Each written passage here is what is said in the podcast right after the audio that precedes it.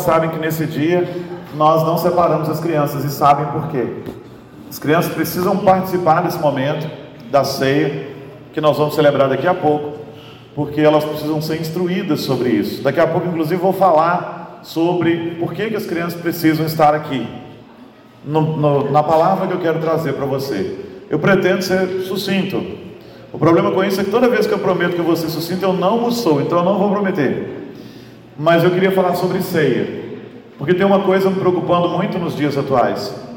Nos dias atuais tem se levantado uma turma que tenta quebrar todas as marcas da nossa aliança.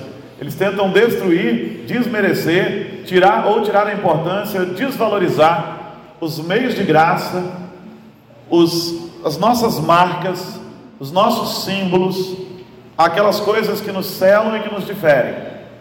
Esses dias, ouvindo um podcast, estava ouvindo um senhor falando contra o dízimo, mas ele não falava, ele não argumentava, ele gritava porque já diz o ditado: quem não tem argumento, grita. E o homem gritava contra o dízimo, chamando todo mundo de ladrão, de um monte de coisa, mas não tinha nenhum argumento bíblico, não tinha nada. E recentemente também vi um falando sobre Santa Ceia, praticamente jogando a Santa Ceia na lata do lixo.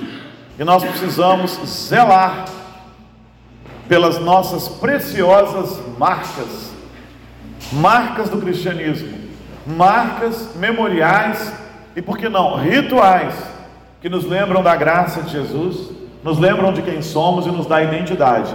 Se a gente começar a ceder os discursos loucos, de loucos que tem voz na internet, nós vamos perder muito. E hoje eu queria falar sobre a ceia com você, porque a ceia é muito preciosa, mas eu queria remeter isso também à Páscoa, porque na verdade a ceia substitui a Páscoa, a ceia é a nossa Páscoa. Como o batismo substitui a circuncisão. O batismo é a nossa circuncisão. Sobre o que eu quero tratar, eu gostaria que você abrisse a sua Bíblia em 1 Coríntios, capítulo 5, versos 7 e 8. 1 Coríntios, capítulo 5, versos 7 e 8. É interessante como Paulo faz uma associação entre Páscoa e a ceia. A Páscoa e Jesus como nosso Cordeiro Pascal, que transforma toda a vida e todo o coração. Então, 1 Coríntios, capítulo 5, versos 6 e 7. Eu gostaria que lêssemos todos juntos. 1 Coríntios 5, versos 6 e 7. Você achou? Vamos ler todos juntos? Vamos só achar, né? Sem pressa. Vamos lá. Lançai fora o velho fermento, para que sejais nova massa, como sois de fato sem fermento. Pois também Cristo, nosso Cordeiro Pascal, foi imolado. Por isso, celebramos a festa, não com o velho fermento, nem com o fermento da maldade e da malícia, e sim com os asmos da sinceridade e da verdade. O apóstolo Paulo espera que a gente não se associe aos maus, mas que a gente possa celebrar a festa do Senhor com os asmos da sinceridade e da verdade. Aqui há vários elementos da Páscoa, mas que nos remetem agora à ceia do Cordeiro que é Jesus. Olha que interessante, ele diz assim: lancem fora o velho fermento. E quando Jesus fala de fermento, manda a gente tomar cuidado com o fermento dos fariseus não, ele não está falando de fermento, ele está falando de doutrina. Lancem fora essas doutrinas que não se referem necessariamente a Cristo, que estão sendo pregadas no meio de vocês. E ele vai continuar falando assim para nós: para que sejais nova massa. Nós agora somos nova massa em Cristo Jesus. Como sois de fato sem fermento está nos remetendo aos asmos, aos pães sem fermento do Velho Testamento, que eram usados na Páscoa para que se celebrasse a Páscoa. Ele está dizendo: limpem-se de todo aquele fermento que não é de fato doutrina de Cristo, pois também Cristo, o nosso Cordeiro Pascal, foi imolado. Quando o apóstolo Paulo faz essa referência aqui, tem algo muito interessante é, nesse texto, porque o judeu tinha o costume de limpar toda a sua casa, de toda e qualquer presença de fermento. A menor migalha de pão fermentado eles tiravam na casa, eles limpavam a casa, para que não houvesse nenhum fermento no dia da celebração com os pães asmos, a celebração da Páscoa. E agora vem Paulo diz assim: limpem-se também de todo o fermento antigo, de tudo aquilo que pode estragar vocês, a massa que deve ser pura, a massa que deve ser pura em Cristo Jesus. E ele dizia: o cordeiro foi imolado. Todos os cordeiros imolados no Velho Testamento apontavam para Jesus. A Páscoa aponta para Jesus. Por isso, celebramos a festa. E aí ele está falando da festa que é Cristo. Não com o velho fermento, mas com o fermento, é, perdão, não com o velho fermento da maldade e da malícia, e sim com os asmos da sinceridade e da verdade. Jesus está nos, perdão, Paulo está nos remetendo à Páscoa e dizendo: Jesus é a nossa Páscoa, a ceia é a nossa Páscoa. E há elementos da Páscoa que eles são trazidos para a ceia, assim como há elementos do, da circuncisão que são trazidos para o batismo. Jesus deixou bem claro que ele não veio revogar a lei, ele veio cumprir. Ele cumpriu toda a lei, cumpriu toda a lei sacrificial. Os sacramentos agora mudaram, porque a Páscoa não simboliza tudo aquilo que Cristo fez por nós, e a circuncisão também não é capaz de simbolizar aquilo que agora o batismo simboliza. Ficou pobre. Foi-se necessário um novo sacramento, mas os princípios permanecem. Os princípios de celebração permanecem. E quais as coisas que a gente tem que entender sobre Santa Ceia? Bom, o primeiro ponto que a gente tem que entender sobre Santa Ceia é que de fato ela tem íntima ligação com a Páscoa. A ceia agora é a nossa Páscoa, porque Jesus é o nosso Cordeiro Pascal. A Páscoa dos judeus, ela é, se tornou ultrapassada de certa forma, enquanto celebração para nos lembrar é, daquilo que precisamos lembrar, porque a Páscoa, Páscoa é Pessah, é a passagem, é a libertação do povo de Israel do Egito, é quando ah, o Senhor destrói ali, como nós já falamos há dois domingos atrás, destrói, envergonha os deuses do Egito com as dez pragas, o Senhor produz libertação, mostra que Ele é Deus, e o povo passa da escravidão para a liberdade, da escravidão do Egito para a liberdade na terra prometida, tendo que passar antes pelo deserto. Bom, Jesus vem, faz sua obra redentora e a Páscoa não é capaz de simbolizar tudo aquilo que Cristo fez por nós. Então Cristo morre na cruz, ressuscita, sendo o Cordeiro Pascal, mas o Cordeiro agora é o Rei dos Reis, Senhor dos Senhores, assentado no seu trono, e nós precisamos ser lembrados da morte e ressurreição de Cristo. Precisamos ser lembrados do preço que ele pagou por nós. A ceia nos lembra disso, o pão nos lembra disso, o vinho nos lembra disso. A Páscoa não é capaz de simbolizar tudo isso. Mas alguns princípios são preciosos e permanecem.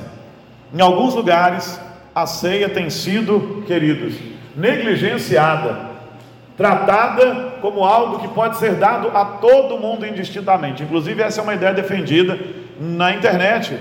Deem a ceia a todo mundo.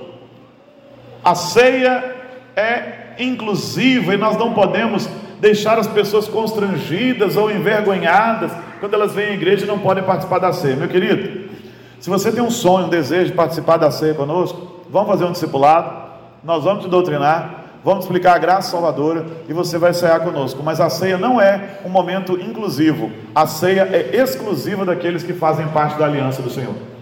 Assim como a Páscoa era exclusiva para aqueles que faziam parte da aliança do Senhor, os judeus.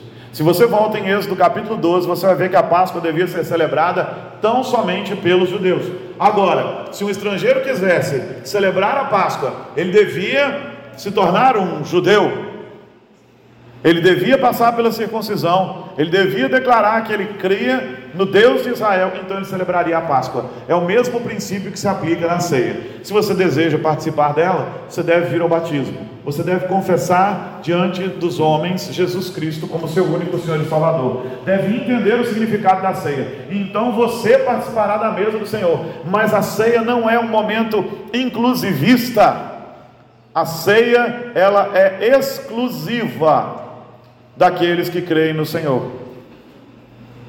Alguns tratam a ceia só como um memorial. A ceia é só um memorial, uma lembrança. Então não tem problema se todo mundo participar. Mas tem, Porque se você for 1 Coríntios, capítulo 11, partindo do verso número 23, Paulo passa a descrever a ceia. E ali nesse mesmo capítulo ele diz: que não deve tomar da ceia aquele que não é capaz de discernir o corpo, de participar da comunhão, de estar no corpo da igreja, de compreender o que significam esses elementos e compreender o que significa a ceia. Se você participa da ceia desta maneira, você está tomando para você condenação. Uma das razões para isso é porque você está declarando que crê naquilo que de fato você ainda não crê. A ceia não é só um memorial. Se ela fosse só um memorial, Paulo não nos contaria aquilo que ele nos conta partindo do verso 27 do capítulo 11 de 1 Coríntios. E ceia é o meu assunto de paixão. Foi meu tema de monografia no seminário, hoje se chama TCC. Foi meu tema de monografia, então eu, essas coisas estão na minha mente. Então, a partir do verso 27, Paulo diz o seguinte: que alguns, porque não se examinaram, não, né, ele manda o homem examinar a si mesmo, alguns porque não se examinaram, alguns porque é, estavam participando da ceia de modo indigno, já estavam enfermos, e outros já dormiam. Você pode ter certeza que eles não estavam ali deitados no seu travesseirinho, não é isso que Paulo está falando. Então, abrandando a palavra, usando uma figura de linguagem, para te dizer o seguinte: eles já morreram, alguns já dormem, porque participam da ceia de qualquer maneira. A ceia não é simplesmente um memorial, do qual você possa participar de qualquer maneira. E eu, como líder da igreja, e os presbíteros junto comigo, não temos o direito de ministrarmos a ceia de um modo descompromissado, esvaziando o significado deste sacramento tão precioso para nós. E não se assuste com a palavra sacramento. Nós temos dois, o batismo e a ceia, e só dois. Em algum outro lugar tem sete, mas eles não estão nas escrituras, ah, embora um deles esteja, que é o casamento, para que um sacramento seja sacramento, ele tem que ter algumas marcas. Tem que ser instituído pelo próprio Senhor, tem que ser um sinal visível de uma graça invisível, tem que ser, simbolizar uma realidade espiritual e tem que ser de uso perpétuo dos crentes. Nessas características, só a ceia e o batismo se encaixam. Por quê? Embora o casamento seja muito precioso, o matrimônio, ele não se encaixa porque ele se encaixa no, no, num, num quesito, o próprio Senhor o instituiu. Ele se encaixa no segundo quesito, é, ele é uma, uma representação visível de uma graça invisível que é Cristo veio buscar a sua noiva, mas um sacramento é de uso perpétuo dos crentes. Ou seja, o crente deve passar pelo batismo e o crente deve cear sempre. Havendo oportunidade, ele deve cear. Mas um crente não é obrigado a se casar, e se não se casar, ele não vai morrer por causa disso, nem vai para o inferno por causa disso. É só por isso que o sacramento, que o casamento não vem a ser um sacramento, porque há irmãos que estão prontos para o conceito da solteirice. Temos dois sacramentos e não podemos deixar que essas coisas tão preciosas sejam esvaziadas na aliança do Senhor. A ceia é mais do que um memorial. A ceia é um memorial da cruz, é um meio de graça e é uma festa que celebra a vitória de Cristo na cruz, nos faz lembrar o que Cristo fez na cruz. Ela ela nos faz crescer em comunhão e reforça os vínculos da comunhão e da unidade da igreja. A ceia faz isso. Ela faz isso e traz bênção do Senhor para as nossas vidas. Embora o pão não seja o corpo de Cristo, o vinho não seja o sangue de Cristo, vão continuar sendo pão e vinho, fruto da videira, suco de uva. Embora assim o seja, Cristo está aqui presente espiritualmente na pessoa do seu Santo Espírito. Quando celebramos esse tempo, esse é um tempo especial para nós. Eu já expliquei isso aqui, mas é sempre bom lembrar. Calvino ensina que é como o sol. Para que você, de fato, sinta a presença, os efeitos, os benefícios do sol, o sol não precisa estar aqui na terra. Porque se ele estivesse aqui na terra, ele nos mataria todos, não existiria vida na terra. Apesar de o sol estar a anos-luz de distância de nós, nós sentimos a sua presença, porque nós sentimos o seu calor, nós sentimos a sua luz, nós sentimos os impactos positivos daquilo que Ele emana sobre nós. E aqui o Senhor está presente, nós podemos sentir o seu calor, a sua luz, a sua presença, o seu impacto abençoador. A ceia não é um momento qualquer. E nós precisamos entender isso. E a última coisa que nós precisamos entender foi também uma outra coisa que eu vi esses dias, está sendo muito propagada na internet. Todo mundo deve cear, inclusive as crianças. Na igreja, as crianças ceiam, todo mundo ceia, chega uma hora que todo mundo ceia. Mas existe um princípio que já era aplicado lá na Páscoa e precisa ser aplicado para nós hoje também. Quando você vai lá em Êxodo, no capítulo 12, você tem ali algo muito interessante acontecendo. Você é, vai aos versos 26 e 27 e você descobre como que as crianças eram recebidas à mesa da ceia. O texto diz que quando vossos filhos vos perguntarem que rito, que ritual é este vosso, respondereis: é o sacrifício da Páscoa ao Senhor, que passou por cima das casas dos filhos de Israel no Egito, quando feriu os egípcios e livrou as nossas casas. Então o povo se inclinou e adorou. O princípio, a ideia aqui desse texto é a seguinte: a família está celebrando a ceia da Páscoa e a criança não está ainda ah, admitida àquela mesa. E ela deve fazer pergunta. E todo ano lá tinha, né? Porque o contexto era rural, o pessoal tinha muito filho, neto, bisneto, tinha muita gente. A criança devia fazer a pergunta: Que ritual é esse vosso? O que, que isso significa? Então, o patriarca da família, o pai, o responsável por toda a família, iria contar àquela criança o que significava a Páscoa. Ele iria contar a história de como o Senhor, com mão poderosa, enviou a décima praga do Egito, que matou todos os primogênitos dos, dos egípcios, mas preservou a casa dos israelitas. Por quê? Porque elas estavam marcadas com o sangue do cordeiro na verga da porta. E assim, quando a criança dizia que entendia e que aceitava essa história, ela vinha para a mesa da Páscoa e celebrava a Páscoa com toda a sua família. Sim, o Deus que servimos é o Deus de família, o Deus de aliança. E o princípio permanece hoje. Quando que as nossas crianças são admitidas à mesa da ceia? Quando apresentamos para elas a graça e elas são capazes de dizer eu concordo com isso e professam publicamente que concordam com isso e estão dispostas a honrar essa aliança. Então essa criança é admitida à mesa da ceia via profissão de fé. Porque também precisamos ter esses rituais, esses ritos que marcam o que está acontecendo na nossa vida. Pois bem, as nossas crianças ficam no momento da ceia como ficam hoje, para que a coisa aconteça da mesma maneira. Que o seu filho possa olhar para você e dizer assim: pai, ou mãe, ou vó, que ritual é esse de vocês? Por que, que vocês comem do pão e bebem do vinho, do cálice, que é o suco da uva, e eu não? E você vai poder explicar para ele que o Senhor, com mão poderosa, um dia veio sobre nós e estávamos mortos, e ele nos trouxe vida em Cristo Jesus e nos avivou com o teu Santo Espírito. E você vai poder contar para ele da morte de Cristo na cruz, que nos livrou da morte e da sua ressurreição, que nos traz a certeza de que um dia ele nos ressuscitará no último dia, como Paulo muito bem explica em 1 Coríntios capítulo 15. E, queridos, você vai poder contar para o seu filho que sobre nós não há maldição, e a morte eterna não nos derrubará, e viveremos eternamente com o Senhor, porque há em nós a marca do sangue do Cordeiro Jesus que foi derramado naquela cruz. Você precisa contar isso aos seus filhos. E agora nós chegamos num ponto de profunda preocupação para mim. Qual a educação que temos dado aos nossos filhos para que eles desejem cear, para que eles tenham desejo de servir ao Senhor, de se alimentar do Senhor e da Sua palavra? Nós precisamos melhorar muitas coisas. A maioria das nossas crianças vem para a escola dominical sem ter feito as suas lições. Quando vem? Muitos faltam muito e a maioria tem vindo sem que suas lições estejam prontas. Mas se o seu filho é uma criança, você precisa fazer com ele as lições. Você precisa contar para ele as histórias. Você precisa dar para ele testemunho de fé.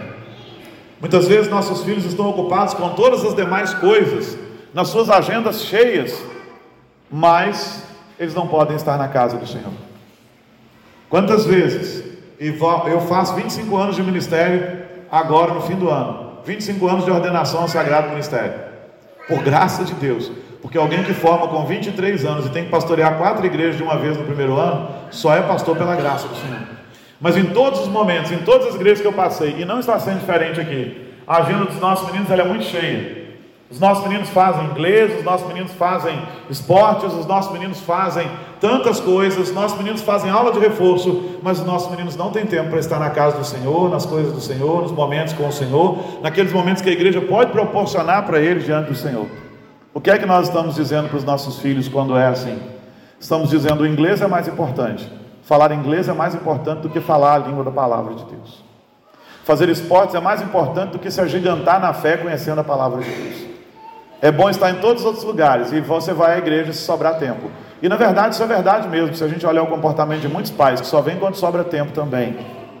É essa fé que nós vamos transmitir aos nossos filhos lá para frente? Depois, muitos pais dirão: Eu criei meu filho na igreja e hoje ele não está na presença do Senhor. Você não criou filho na igreja, você criou filho trazendo do templo, de vez em quando. Porque se você estivesse criando mesmo na igreja, você o ensinaria a andar nos caminhos do Senhor, ensinaria a fazer as lições de escola dominical, contaria para ele as coisas do Senhor, leria para ele na hora de dormir. Pastor, mas eu faço. Se não é para você, não é para você, mas é para alguém, porque nós temos notar esse comportamento. Não aqui só, isso é um comportamento geral. Ontem nós ouvimos uma coisa estarrecedora. O pastor estava falando o seguinte: que é, Governador Valadares é uma das cidades mais cheias de igrejas evangélicas do Brasil. São mais de mil igrejas registradas em cartório. Mil igrejas dentro de Governador Valadares. É um recorde bonito, né? Mas sabe qual é o outro recorde que Valadares tem? das cidades que mais consomem bebida alcoólica no Brasil. Que evangelho é esse? Que evangelho é esse? Que evangelismo é esse? Uma cidade do tamanho de Governador Valadares, com mais de mil igrejas registradas, isso era para ser a Nova Jerusalém, isso era para ser a Canaã celestial, isso era para ser um lugar de paz, com baixos índices de criminalidade ou até zero criminalidade, isso era para ser um lugar onde as fábricas de cerveja não queriam nem passar perto, falam, não vou passar nesse lugar, mas ela tem um recorde triste de ser uma das igrejas onde mais, uma das cidades, perdão, onde mais se consome bebida alcoólica no país. Que evangelho é esse? Que evangelho nós vamos deixar para os nossos filhos? E há muitos pais que ainda pegam lá, deixam um pouquinho de vinho no, copo do menino, um pouquinho, para dar para o menino, porque tadinho, né? Ele fica olhando, é para ele olhar mesmo, é para ele desejar isso mais do que tudo. Quando eu cheguei na igreja, eu tinha vindo de uma outra igreja e eu participava da Eucaristia, tinha vindo da igreja católica. Não entendia o valor daquele negócio. Mas quando criei em Cristo, sabia, fui muito bem ensinado, mas no coração não entendia. Quando cheguei na igreja, o que eu mais desejava na vida era cear, e eu não podia. E a minha primeira ceia foi um negócio de me deixar assim, tão feliz, tão maravilhado. Agora eu posso cear. Nós precisamos gerar essa noção no coração dos nossos filhos de que eles cresçam, desejam participar dessas coisas, mas nós precisamos mostrar para eles que essas coisas são de fato importantes. Não, meu filho, você não vai cear. Eu já ouvi o absurdo de alguém dizendo, não tem que deixar um pouquinho para ele, senão ele vai aguar. Filho de crente não água, gente. Água, pastor, não água, em nome do Senhor não água. Minhas meninas nunca aguaram, nunca tiveram vento virado, espinhela caída. Isso é coisa da macumba para lá, desse negócio para lá, isso não existe aqui não.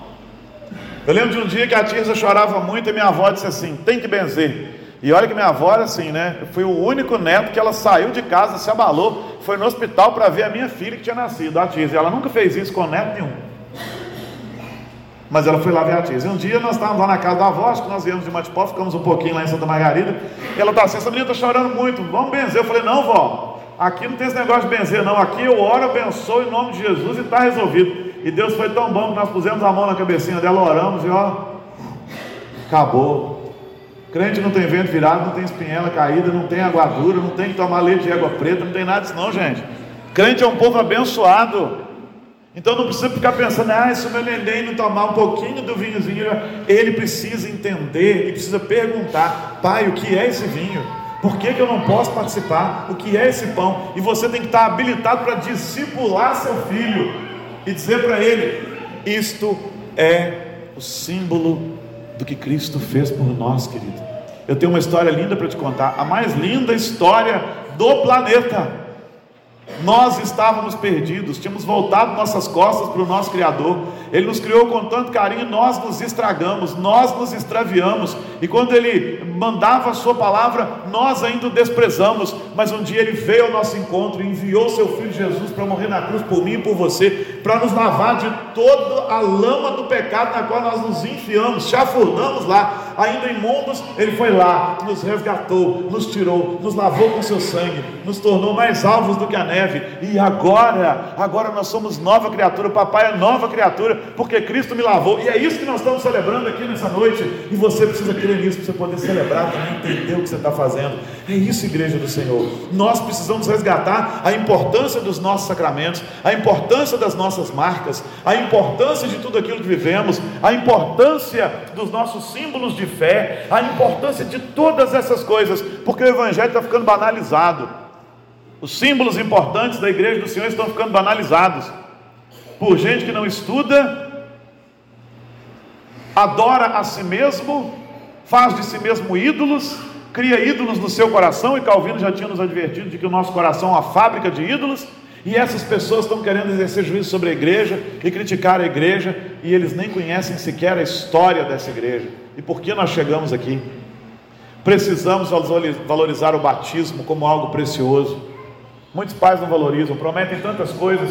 O batismo não é o cumprimento de uma obrigação social. O batismo é a inclusão do seu filho na aliança do Senhor. Se você não entende isso, faz você de novo sua aliança com o Senhor, porque você está precisando. Você não entendeu nada. Talvez nunca tenha entendido.